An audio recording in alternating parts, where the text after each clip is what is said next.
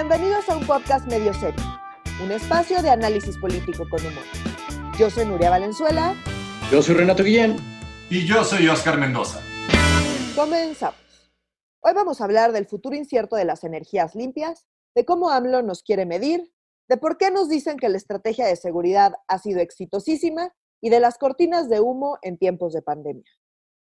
Así es, una semana bastante movidita, mi querido Oscar, qué bueno tenerte acá de regreso, que no haya sido el coronavirus que el que te evitó venir la semana pasada. Este, oye, pues ah, eh, tenemos que tocar un tema que ya habías tocado, la, o sea, no el programa pasado, sino el anterior, es decir, en tu última intervención en este programa, las energías limpias, parece que están saladas o qué rayos, o sea, no nos estamos, el Capitán Planeta no nos enseñó nada. No, seguimos acá con, con, combustibles fósiles. Cuéntanos, por favor, de qué, qué está pasando, qué va a pasar. Parece que les dio, a, a las energías renovables les dio coronavirus, sin nada de infraestructura, los entubaron y no están sobreviviendo, les está yendo a la patada.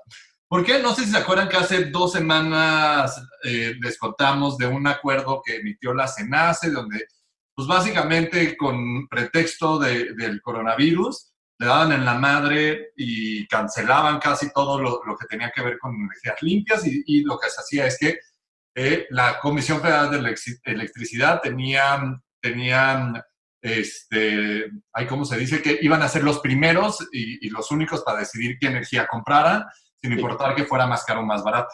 Pues este viernes, el viernes de la semana pasada, la Secretaría de Energía publicó en el diario oficial de la Federación algo que le dio forma a ese animal y que le dio así en esteroides eh, forma al acuerdo de la CENACE y lo hizo, pero por mucho más grande y ya es una política pública y que eso sí está más cabrón, porque ya es la política de la 4T en materia, eh, en materia, de, eh, en materia energética, que es el acuerdo por el que se emite la política de confiabilidad, seguridad, continuidad y calidad en el sistema eléctrico nacional. ¿Y qué es lo que hace? O sea, básicamente se resume en, muy similar a lo que decía el acuerdo de la CENACE, el, que la CFE se prioriza la electricidad que ellos produzcan sobre las energías renovables, sin importar el precio que sea. Andrés Manuel eh, y Rocío Nale, la secretaria, la secretaria de Energía, han salido a defender públicamente, en especial esta semana, que esta es, esta es la política de autosuficiencia energética que tiene la 4T y el gobierno de López Obrador y que sin importar el precio, esta es la manera de tener energía más barata. Sin embargo, los números no le dan. porque la CFE no produce la energía más barata, en realidad se produce con las energías limpias, que es la eólica, ya sea que le cagan Andrés Manuel con sus molinos enormes en la Rumcosa y en Oaxaca, y la energía solar, que pues tenemos un montonal en el desierto, por ejemplo, en Sonora, y que pues no, pues ahora esos privados ya no, ya no se la van a poder vender al, a la CFE, porque la CFE pues decide a quién se la compra, y si la CFE decide que primero se compra a ellos la energía, pues lo que queda es la colita, lo poquito, lo, poquito que queda se lo comprará a los, a, los privados, y Andrés Manuel eh, lo justifica diciendo que esto era necesario por la corrupción que había en el sector y porque se dejó en olvido a la CFE y su solución es, pues, subsidiemos una empresa que no sirve y que no está generando en los estándares que se requieren. Órale, eso me suena muy similar a un Pemex, mira, quizás soy yo. Pues de hecho, esto está relacionado con Pemex, o sea, parte de, parte de las razones que podrían explicar esto que aparentemente no tiene sentido, ¿por qué? Porque, como bien decía Oscar, pues son energías más caras y mucho, mucho más contaminantes. Entonces, ¿qué está pasando? Le están dando prioridad a pues, energías más caras, más contaminantes. ¿Cómo eso se va, se va a traducir en algo más barato? Pues no se sabe. Justo la lógica previa era que se conectaban primero a la red pues, las, aquellas que eran más baratas. ¿Para qué? Para permitir pues, tener un servicio de energía eléctrica más barato para todos, empezando por los consumidores. Entonces, bueno, más allá de eso, ¿cuál es el tema aquí? Como que me dio el, el recoveco dónde está. Pues bueno, resulta que Pemex, eh, una de las cosas que produce más es el famoso combustóleo, que como su nombre lo indica es un combustible muy chafa. Entonces, este combustóleo eh, antes se lo vendían a los buques y demás, ahora es tan contaminante que lo prohibieron. Entonces, Pemex ya no sabe qué hacer con su combustóleo, nadie, no tiene a quién vendérselo y, ¿sabes? qué plantas sí usan combustóleo. De- Las de CFE. Ah, ok. Entonces, o sea, como una de las cosas que va a pasar acá es que, pues, por fin ya Pemex va a, tender a, va a tener a quién venderle el combustóleo, que es precisamente a CFE. CFE, como pues tiene la prioridad, eh, pues va a utilizar este combustóleo para generar energía eh, eléctrica mucho más cara y mucho más contaminante. Pero a la vez nos, nos prometen, y eso es lo que ha dicho Andrés Manuel en todas las mañaneras, es que en su gobierno, por ninguna circunstancia, va a subir el precio de la luz eléctrica. Eso quiere decir que no va a subir para los consumidores privados, no está hablando yo creo que de las industrias, que son los que pagan los precios más altos de, de energía eléctrica, pero al final del día, los que vamos a subsidiar que la energía siga siendo barata porque CFE la produce ineficientemente y de manera cara, somos todos los que pagamos impuestos. Entonces, Ah, en carajo. realidad, los mexicanos van a pagar luz barata en su casa, pero los impuestos van a hacer que paguemos esa luz barata y es la de todos, o sea, no solo las de unos cuantos ricos, o sea, absolutamente todos van a acabar subsidiando a la CFE para regresar a esto que Nu- Nuria suena como un poco a como era antes, el monopolio de la industria eléctrica pues, lo tenía solo la CFE. Así es, pues es justo lo que están diciendo, están terminando pues con la competencia, están regresando a CFE a que sea un monopolio y pues no nada más, o sea, hay un monopolio caro, ineficiente y contaminante. Y por el momento, por el momento la, la llevaba la ventaja y la Secretaría de Energía llevaba la ventaja con sus dos acuerdos, pintándole manita a todas las energías renovables. Se fueron por la, la estrategia legal, las empresas de energías renovables, ya más de 20 empresas de energías renovables lograron una suspensión temporal, no definitiva, es súper importante, temporal por parte de juzgados, diciendo que lo que el acuerdo de la CENACE de hace ya casi de, de un poco más de dos semanas se suspende temporalmente porque no y, y no debe de aplicar para ellos y sí están pudiendo mandar su energía a partir de esta semana a la red eléctrica de la Comisión Federal de Electricidad y se le está comprando al mismo precio. Sin embargo, esta es un- una pequeñita batalla ganada. Esto es como se acuerdan con Santa Lucía, se iban ganando pequeñitas batallas Claro. y después el gobierno federal se las ingenió y les pintó pues, dedito a todos y pues, hizo lo que quiso. Vamos a ver hasta dónde esta vez es igual de necio. Y se está mandando una señal a los mercados internacionales, de nuevo como con el aeropuerto, súper negativa en cuanto aquí no se respetan los acuerdos y aquí se hace lo que el señor presidente quiere. Órale. O sea, Así se es, hace enojar. Porque hay que recordar que ya Hace enojar a los una- que firman acuerdos. Hay que recordar que había una inversión enorme, o sea, no, no, no nada más un tema de acuerdo, es un tema de lana. Había una inversión enorme en todas estas plantas generadoras de energía renovable y muchas de ellas justo Mm. estaban entrando en la etapa de hacer las pruebas para eh, ya poder operar y conectarse pues, a la red de energía. Entonces, eso es lo que no los están dejando hacer y ahorita ya están viendo si los dejan hacer, pero pues da igual si los dejan hacer sus pruebas o no, si no los dejan conectarse va a ser lo mismo. Y toda esta inversión que se hizo con la esperanza de, de que iban a tener prioridad porque es una energía más eficiente y más barata, pues todas sus proyecciones se fueron por un tubo. Órale. Y todo porque nos va a salir, todo para que nos salga muy caro tener luz más barata. O sea, es una situación perder-perder. en No, ni siquiera va a ser la luz más barata, va a ser igual que como es ahorita, nada más más contaminante. Y producir, Ah, muy bien. producirla va a Y ser más caro, entonces el, justo ahorita, cuando el gobierno necesita más dinero, en vez de estar usando el dinero para apoyar a la gente y a las empresas que están sufriendo por como todo el tema de la pandemia, pues se va a ir ahí a subsidiar una cosa contaminante, no tiene ningún sentido.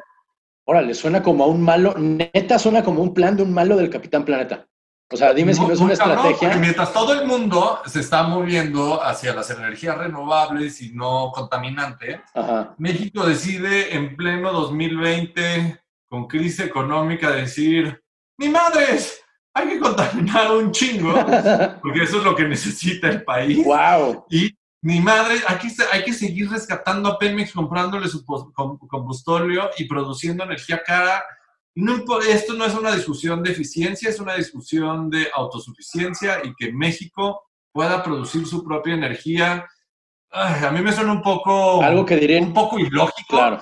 Pero no, no es una decisión tomada por no es una decisión tomada con una lógica neoliberal, no es una decisión tomada con una lógica racional, no es una decisión tomada con una lógica de cómo funcionan los mercados, que al final pues, compras la que la venda más barata, me vale madre si lo hace el Estado o no. O sea, sí suena un plan. Tiene la misma lógica que si le coloco, este, decidiera la. ¿Se acuerdan del Ecoloco de Odisea Burbujas? El de, el de Mugre, Basura y Smog. Ese güey. Ese güey es que el, que nos dedicó, digo, quien escribió la política energética aparentemente de la 4, de la 4T. Oigan, y hablando de, decisiones extrañas y que no tienen, que no, no sabemos muy bien de dónde salen, eh, nos va a medir la felicidad López Obrador y yo no sé, eh, genuino, no entiendo de dónde, o sea, qué, cómo, qué va a estar, o sea, va a sacar una regla, nos va a medir el hueso alegre, este, nos, nos va a ver cuánto nos reímos por día, qué chingo, o sea, cuéntenme, porque a esto sí, te lo juro, no entendí, por más notas que leí.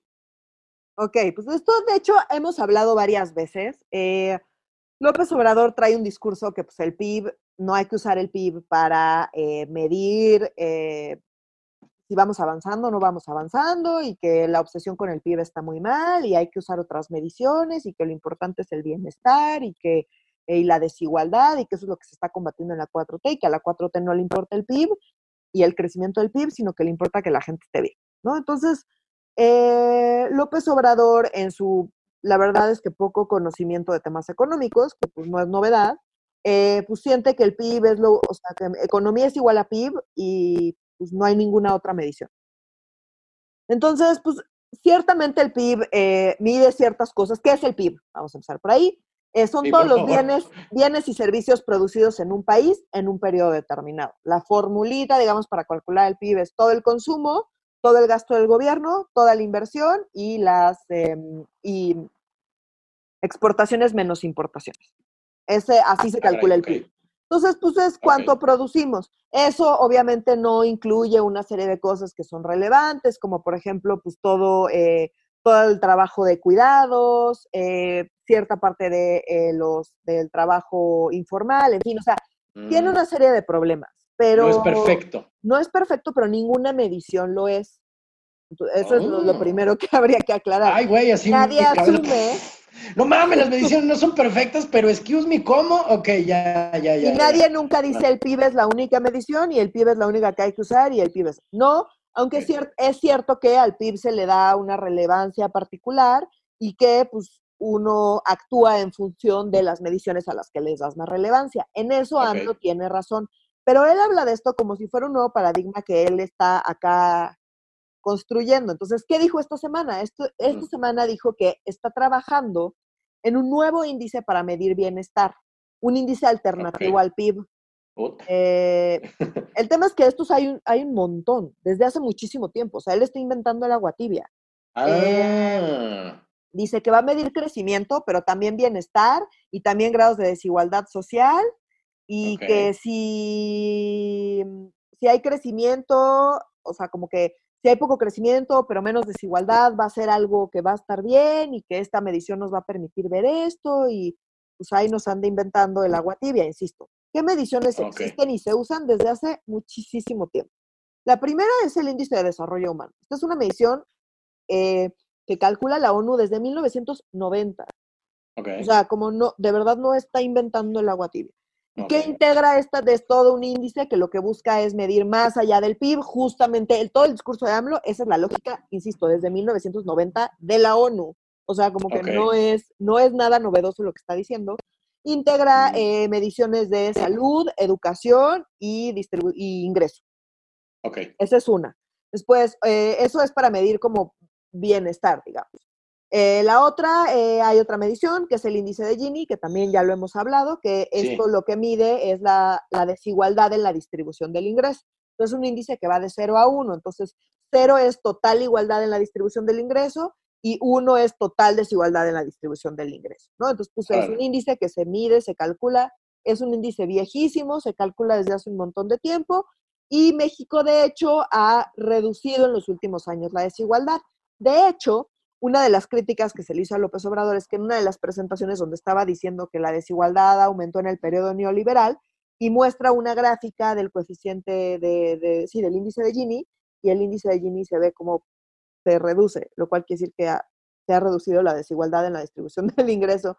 ¿Cómo Entonces, crees? Ajá, entonces él estaba diciendo una cosa y la gráfica con la que según él lo estaba demostrando en realidad decía lo opuesto. Entonces, No es lo han cierto. criticado un montón, ajá, porque ¿Cómo me lo perdí? No manches, qué maravilla. se ve que la gente nadie de Hacienda, se ve que la gente de Hacienda o, o, o sea, o no les entendió o no le explicaron o yo no sé, pero le armaron su grafiquita de- del índice de Gini y él pues, la interpretó exactamente al revés. Entonces, eh, bueno, a lo que voy es que la medición existe y se calcula también desde hace muchísimo tiempo. Ahora, hay otros índices más acá, como que tienen que ver con felicidad. Y Ah, aquí esto cabrón. es todo un tema porque hay varios índices que miden felicidad. Entonces, de hecho, la ONU saca un reporte mundial de felicidad desde 2012.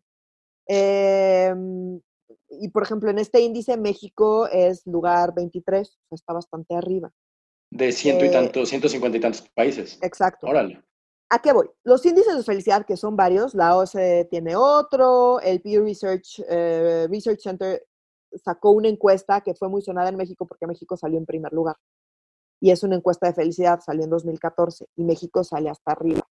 Entonces, yo que creo que va a meter, en general, a México le va bien en los índices de felicidad, en general. Órale. Y yo creo que va a usar una metodología que pues le convenga y que diga que México está súper bien. Claro, y el, mexicano es alegre por naturaleza, eso no tenemos que negarlo, o sea, como, o sea, por ende medio serio. Pero, o sea, como, lo que me caga es que va a ser alarde y toda la política pública va a girar alrededor de qué tan, mexi- qué, qué tan feliz hace el mexicano en recibir una transferencia directa. Pues claro, si a mí me dan 5 mil pesos mensuales, también me hacen Güey, si yo me encuentro 20 pesos en mis pantalones, soy muy feliz. O sea, como que no, no van a cambiar mi vida, güey. A mí, a mí, a mí la ignorancia, perdón, fue escuela pública. ¿Cómo coños mides algo tan subjetivo como la felicidad? Es que no, no, o sea, no, estoy... con la encuesta. Con encuestas. ¿Neta? Ahora, sí. Así de qué tan feliz se siente, del 1 al 10. Querido No, no, señor, o que sea, va usted no, o caminando sea, por la calle. Ahora, Ah. hay, hay varios, hay varias aclaraciones. O sea, la primera es que hay varios de estos índices y todos tienen resultados distintos. Claro, sí, pues sí, me imagino. Todos.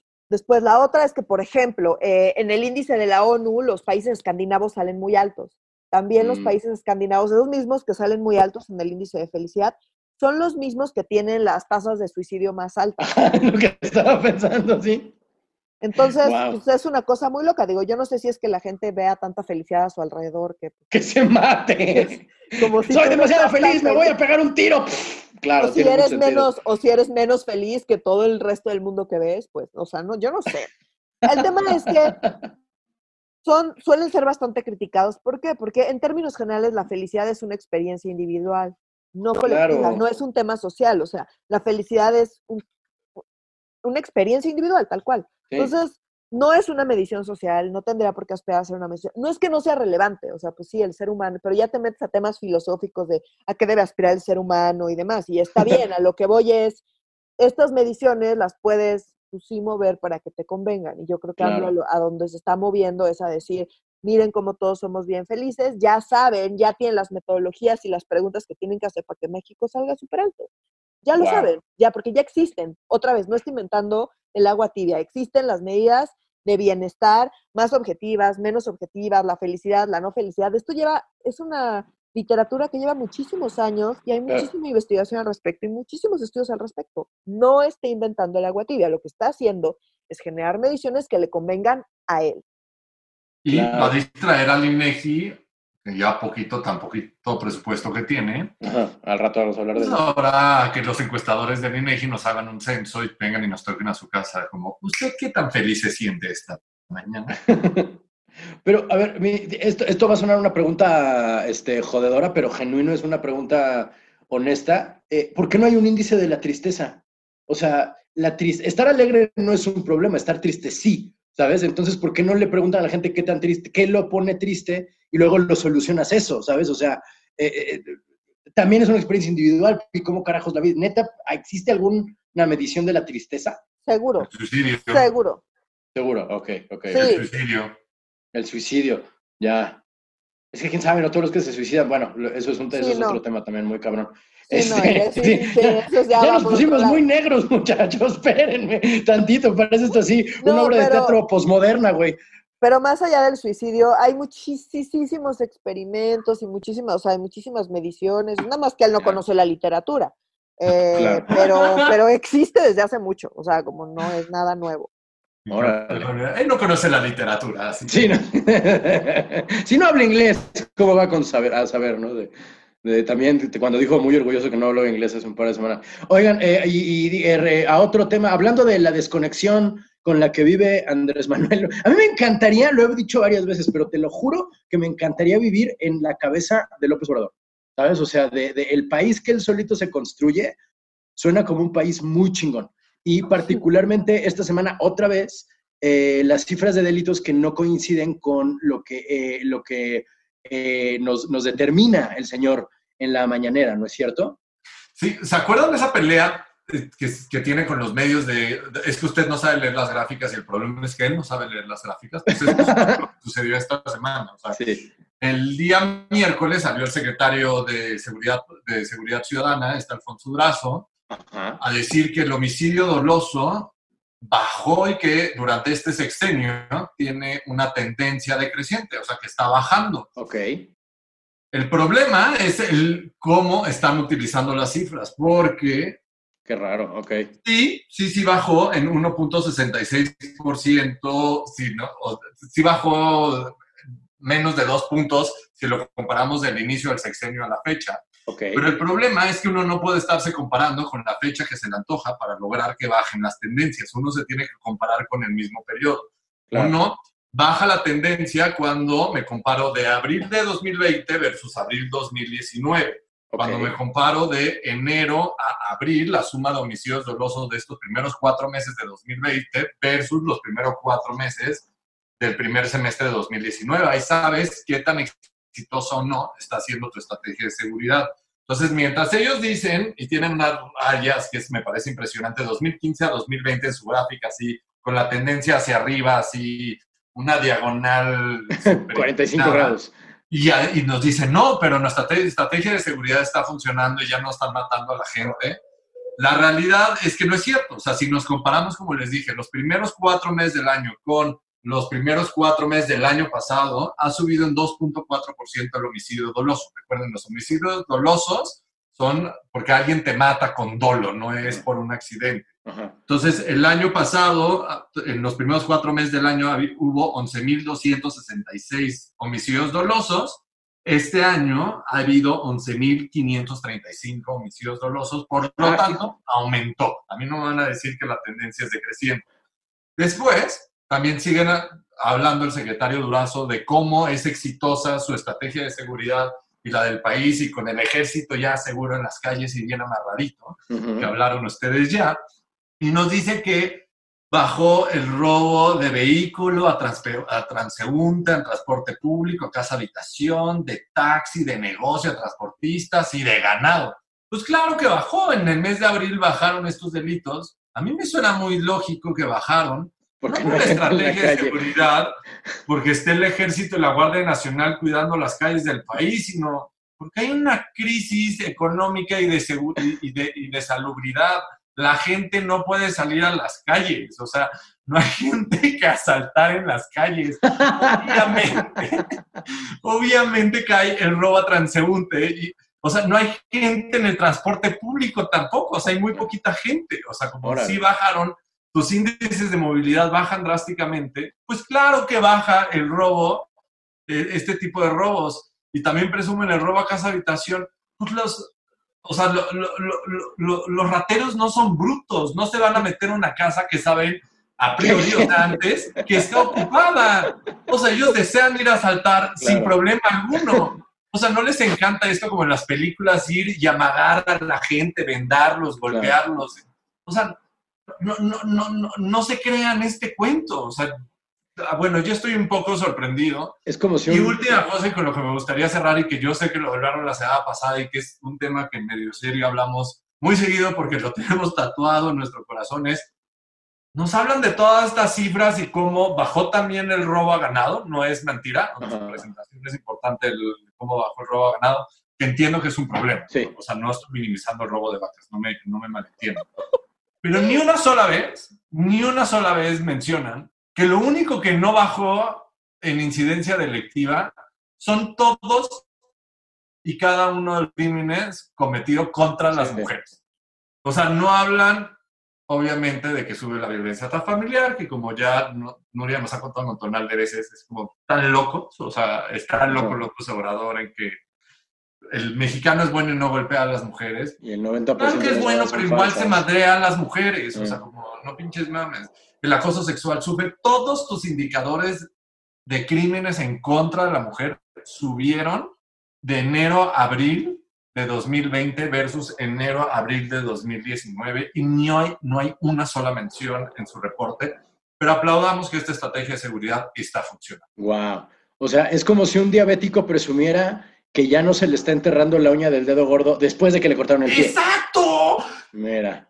Y digamos que todo es un éxito con el ejército y la Guardia Nacional en las calles, Claro. Pero cuando no hay gente, no, Pues sí. o sea, son jaladas. O sea, no- Claro, eh, eh, por eso es diferente con la estrategia de Calderón. Mira, por fin dimos con ello. Por fin encontramos la diferencia. Es porque no hay gente. Ya es el mismo número, es un número mayor de soldados, pero con menos Y gente. A sin huevo, gente por fin. en las calles sigue creciendo el homicidio doloso. No se queda en la- el dato de ya también bajó el homicidio doloso. No es cierto, hay un chingo de muertes, más que el año pasado. Más que el año pasado en el mismo proceso. Digo, en el mismo periodo.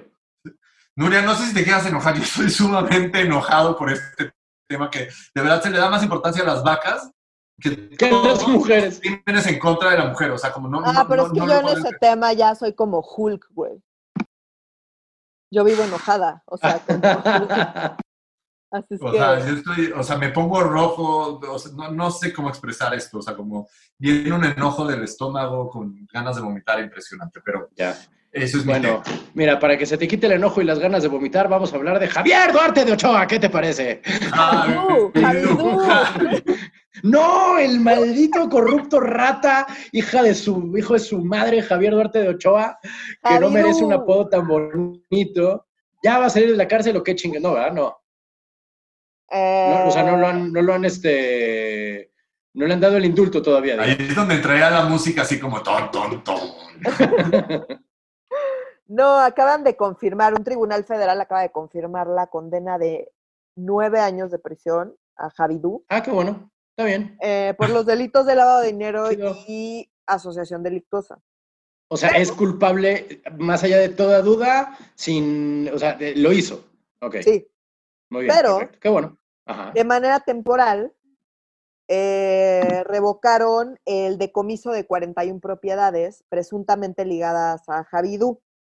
Eh, Ah, estas-. O sea, estos decomisos estaban dictados en la sentencia original, pero como son bienes que, eh, que están a nombre de otras personas que o no han sido detenidas o aún no reciben su condena, pues, como hay que esperar a su resolución, pues revocaron el decomiso de todas las propiedades. Entonces, pues a ver qué pasa, pero en una de esas y, pues, se queda con sus mm, 41 propiedades y pues en unos años Ah, sale de la cárcel y ya estuvo. O sea, según yo, le cambiaron todo el nombre este al instituto para devolverle al pueblo lo robado, justo para recibir eh, las casas de Caridú, güey. Como,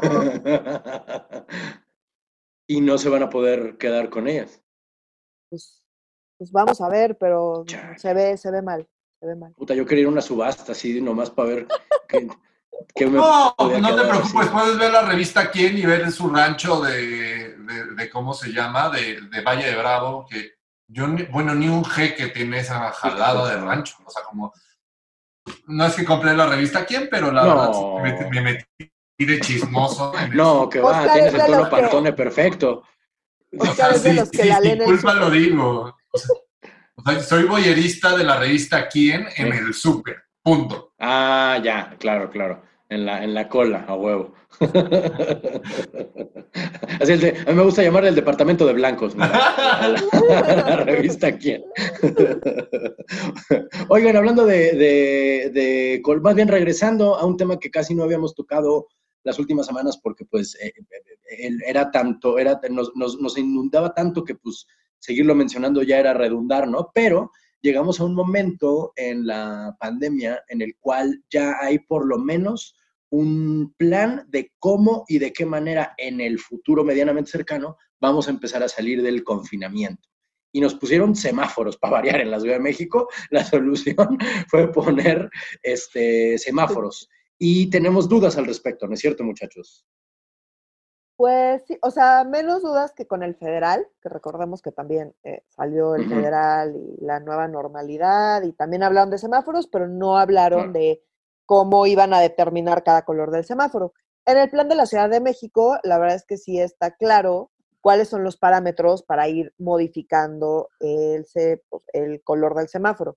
Lo que no nos queda claro es si, o sea, aparentemente va a ser para toda la ciudad y supongo que la zona conurbada, no lo sé, o si lo van a hacer por región, o sea, porque lo digo porque en otras ciudades, en Nueva York, por ejemplo, están haciendo este mismo tema de los semáforos pero por zonas de la ciudad, o sea, no aplica para toda la ciudad, sino dependiendo de la situación en cada zona, le van moviendo al semáforo. Aquí no mencionaron nada de eso, entonces pues, no sé si asumir que va a ser para toda la ciudad. y, pues son cuatro, digamos, cuatro niveles. Entonces el primero es el rojo, que es en el que estamos ahorita, y vamos a continuar sí o sí por lo menos hasta el 15 de junio. Correcto.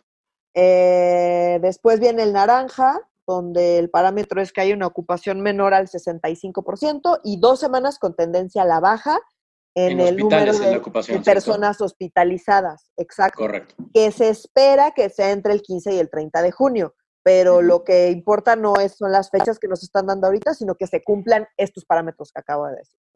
El siguiente es el amarillo, que es ocupación menor al 50% y dos semanas a la baja en pacientes con COVID-19. Y el verde es ocupación menor a 50% y un mes sostenido con menor ocupación, que se espera que sea en agosto y septiembre. Ahora, esto se espera, si lo vamos a cumplir o no lo vamos a cumplir, no sabemos. Ellos nos dicen que se está cumpliendo con el modelo y que pues sí, aparentemente sus fechas están bien. La verdad es que no hay manera de saber con certeza y pues a ver. Claro, nadie tiene la bola de cristal en la mano y la única solución es que, el privilegio, que si quien puede tener el privilegio de quedarse en casa, lo, lo, lo ejecute y lo logre, más bien lo, lo, cumpla, pues. Entonces, sí, vamos a seguir haciendo esto a distancia dentro en el futuro eh, más inmediato. Les pedimos a la gente que nos escucha que si está en la Ciudad de México, bueno, no, no hay lugares en el mundo donde no, donde puedas decir, bueno, sí, ya sálganse, va. O sea, en general manténganse en su casa todavía un rato más, queridos, este, podescuchas, ¿no?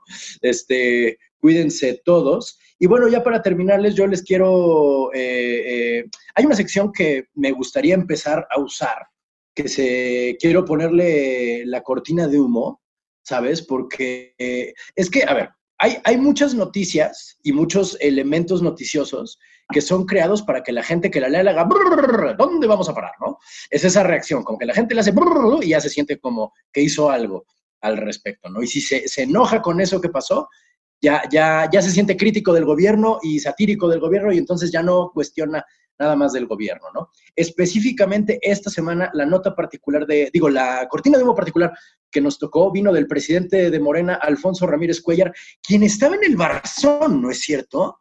O sea, yo estaba de que de dónde me suena este güey, de dónde me suena este güey. Él fundó el Barzón hace como 25 años, o, un poquito menos. Traje así una, nostalgia que no necesitabas, ¿verdad? No, perdón, perdón. Pues sí, el señor eh, Alfonso Ramírez Cuellar, presidente de Morena y ex creador del, pues digo, bueno, que participó en el Barzón, ¿no? Eh, tuvo una, tuvo a Presidente temporal. Ah, sí, cierto, porque no, no, es, es hay, hay, problemas internos todavía técnicamente en Morena, por favor. Sí, no, es que se me olvida. Hay tantos, hay tiene más cabezas que la hidra, la morena, cara. ¿No? Eh, propuso, ¿no? Y cito textualmente, el Instituto Nacional de Estadística y Geografía debe de tener la facultad constitucional de medir la concentración de la riqueza en nuestro país. Si ganabas. Y en,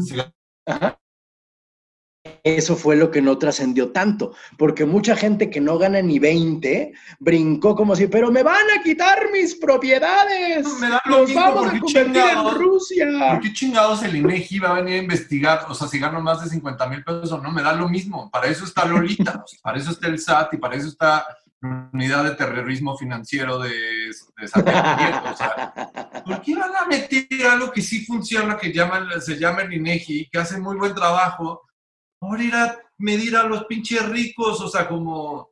O sea, mucho- hay muchos ricos en cosa. México que son corruptos y que son productos del capitalismo cerdo y, y por lo que quieras. Ajá. Pero eh, no le toca ni No, definitivamente o no. Sea, no. Pero a, O sea, no. a mí me llama mucho la atención que la gente que no es rica, o sea, que me consta, no gana 20 mil pesos al mes, brincó como si le fueran a buscar a él directo y le quisieran quitar uno de su coche, ¿sabes? O sea, funcionó la cortina de humo perfecto porque no tocamos temas, más bien en el, en el, en el, en el, en la plática de sobremesa, bueno, no de sobremesa porque no estamos comiendo todos juntos, pero en las redes sociales, este, el tema de la semana fue, sin duda este fue el que más se discutió, salieron todos los trasnochados de derecha a decir, no manchen el comunismo, ¿no? Yo, ¿esto qué tiene comunista? Pero bueno, Los Este- memes, con, los memes del con, este, Del el INEGI. INEGI intentando tumbar la puerta de los palacios de los ricos. O sea, Pero no, mira, no, que, no, no. bien funciona. O sea, como No, uno, claro. se, quejaban de, se quejaban de Jacob Polensky, hay cosas peores también. Sí. Dos. Dos, o sea, ve la gran cortina de humo que es Silva. Hace varias comparaciones. Lo mismo cuando Morena propone que Sí. nos van a quitar las Correcto. afores y las van a invertir como quieren. O sea, son de estas cosas que Morena se ha posicionado un millón de veces que dice, mi madre, o sea, como Morena, les gusta o no les gusta, sí tiene límites y hay cosas que no nos vamos a meter, no nos vamos a meter con los ahorros, pero sí nos vamos a meter con los fideicomisos. No nos vamos a meter con los, o sea, a, a fiscalizar a los ricos vía el INEGI, pero para eso tenemos el SAT y tenemos a, a- a la unidad terrorista, o sea, como hay límites, pero la gente discute y discute y se toma en serio estas iniciativas como, pues, esto es lo que quiere Morena. Y esto está más grave porque además lo hacen excelente. Sí, no, le sale O sea, como-. No, y La de todavía, las Afores, ¿te acuerdan que fue Salgado Macedonio, el de la Sí, claro, moto? El- Salgado Macedonio. el, el Acapulco, que, pues, o sea, que sí da miedo. Después, el presidente temporal de Morena mete esta iniciativa, ¿no? Hazme mal favor. O sea, la señal está muy bien mandada. No, y todavía AMLO como que apoya a que esto, se siga hablando de esto, porque todavía comentó al respecto y dijo que no, que muy mal y no sé qué. O sea, como que nada más se, están curando en salud y están nada más tal cual, la cortina de humo y hablando de algo que no tiene absolutamente ningún sentido. Y en la mañana hablo diciendo, no, no vamos a evaluar a los ricos, no, y bla, bla, bla, bla, bla, bla, bla. ¿Y sabes qué? Se nos fue la mañanera. Nadie Exacto. habla de lo que está diciendo López Gatel. Exacto. Ah, y en las redes sociales, ay, no, nos van a auditar, nos van a quitar todo. Y es como, oye, o sea, como hay una cosa mucho más importante que sí está sucediendo en este minuto y que el gobierno sí está haciendo y que no se está aprobando. Es, o sea, como la crisis sanitaria existe Claro. y nadie, o sea, como, y se nos va a hablar de eso y, y nos vamos por las ocurrencias. No peleen las ocurrencias, porfa. Hay que, hay que saber distinguir las ocurrencias de las que no son ocurrencias. La cosa que abuela era la mamá de todas las ocurrencias. Sigue siendo la, yo creo- la cosa que huele se sigue rifando. O sea, como. Claro. Por eso digo, es la mamá de todas las ocurrencias. Esta es como una tía solterona de las ocurrencias, digamos. O sea, no está al nivel, pero hijo, cómo jala. Y bueno, eh, sirva este hermoso eh, podcast que tenemos para decirle, para, para separar el- el- lo- lo- lo- lo- lo- las piedritas de los frijolitos, ¿no? O sea, esto definitivamente es una piedrita, no tiene nada de sustancia, no tiene nada de, de proteína. No le haga caso a las, a las cadenas de WhatsApp que le manda su tía por el, por el al celular de ¡ay, comunismo! No, el fantasma del comunismo no tiene nada que ver con esto. Este, el fantasma del comunismo, de hecho, no les debería dar miedo, o sea, para allá vamos todos, en. Eh, pero pues, mi querida, mis queridos, este, mi, mi- mi querida gente, creo que hemos agotado los temas de la agenda de esta semana, a menos que ustedes quieran hacer alguna, alguna aportación extra, algún tema que se nos haya quedado en el tintero. Bueno, se quedan muchos temas en el tintero, Sí. pero en Como cada podcast en el semana. medio tiene límites, o sea, tiene límites. Este, y, nos quedan muchas semanas, o sea, como el encierro nos da para seguir platicando, platicando y platicando, pero Vaya que sí. los, nuestros podescuchas supongo que tienen algo más interesante que hacer, o que estarnos escuchando debrayar durante seis horas. Pero, sí, o sea, yo me puedo debrayar horas. Sí, lo has hecho, te hemos visto, yo te he visto hacerlo. Pero bueno, mi gente, eh, creo que pues entonces por nuestra parte ha sido todo. Eh, queremos recordarles, como siempre, que nos sigan y nos y que interactúen con nosotros y entre, y entre ustedes también, porque la interacción entre ustedes en redes sociales es maravillosa, es fantástica. Yo soy muy, muy fan de los mensajes que se mandan entre ustedes, nuestra querida audiencia. Pero bueno, estamos en todas nuestras redes sociales que son en Twitter estamos como medio-serio. En Instagram estamos como eh, medio serio y en Facebook estamos como Facebook diagonal medio serio MX. Sigan comentando, mentándose la madre. Yo ya, o sea, en esta pandemia yo ya logré alinear. Me fascina leerlos. Más, por favor. Quiero más, quiero más, quiero más. Es como, Sí, como no hay lucha libre, esta es mi nueva, lucha libre. Los comentarios de medio serio, está cabrón de rudos contra técnicos, literal. Los comments estaban de bote en bote, sí, perfecto. Pues bueno, mi gente, eh, nos vemos la próxima semana, si nos lo permite el coronavirus. Para medio serio, yo soy Renato Guillén. Yo soy Nuria Valenzuela. Y yo soy Oscar Mendoza. Adiós.